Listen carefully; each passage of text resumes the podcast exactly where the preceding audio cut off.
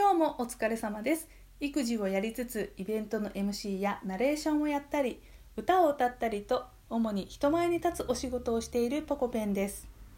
皆さんの育児が少しでも楽になったらいいなと思い配信をしています。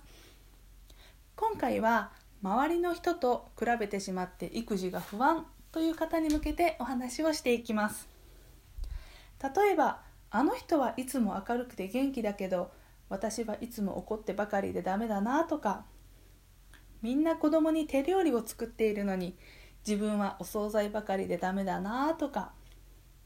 えうちはこれぐらいのわがままは OK なんだけど他の人の目があるから怒っておこうかなとかこのように自分と周りのママ友さんたちとの、えー、育児方針を比べてしまってるんですよね。よくあると思います。え他人の視線を気にするということは他の人の育児方針に合わせて従ってしまっているということなので自分の育児がねブレてしまうからやめた方がいいと思います。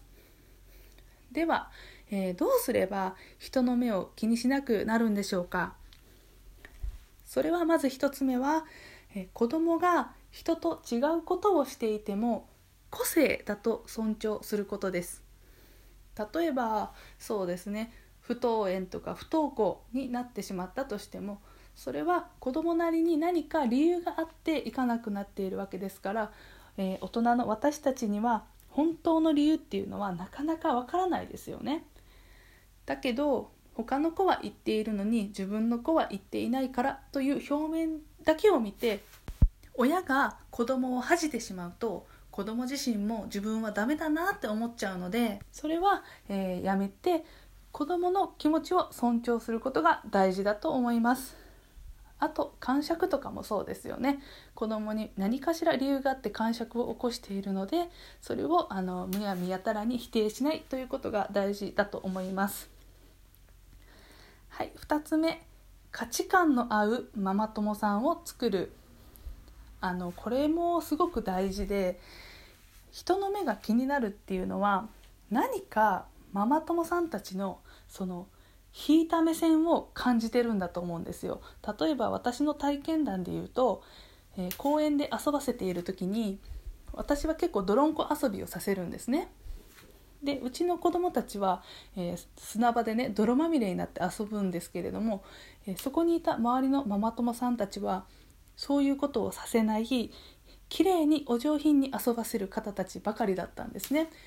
なのでえ大丈夫？ちょっと汚いよとかっていう風にねあの優しいのでタオルとかハンカチとか差し出してくれるんですけれども結構ねそのドン引きされた目目線がすごく痛かったのを覚えていて、えー、こういうのって私とその方とのこの価値観が合ってないんですよね。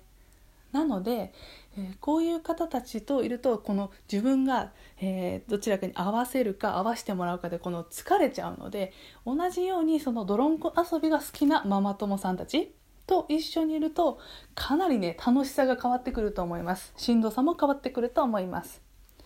はい3つ目。子供のミスを恥ずかしがらない。これはですね子供って絶対にミスするし言うならばミスした方が早く成長するんですよ。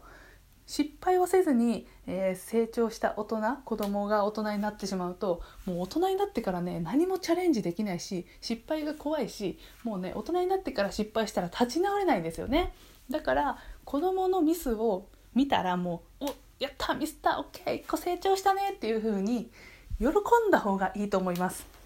あの誰だって失敗するし絶対に恥はかくしもうそれで OK もうそれを前提として捉えておくと楽になると思います。さあ最後。あなたがあなたを信じていればそれで OK これを胸に刻んでおいてもらえたらと思います。育児っていうのはね恥を捨てるととっても楽になるので是非試してみてください。それではまた配信します。バイバイ。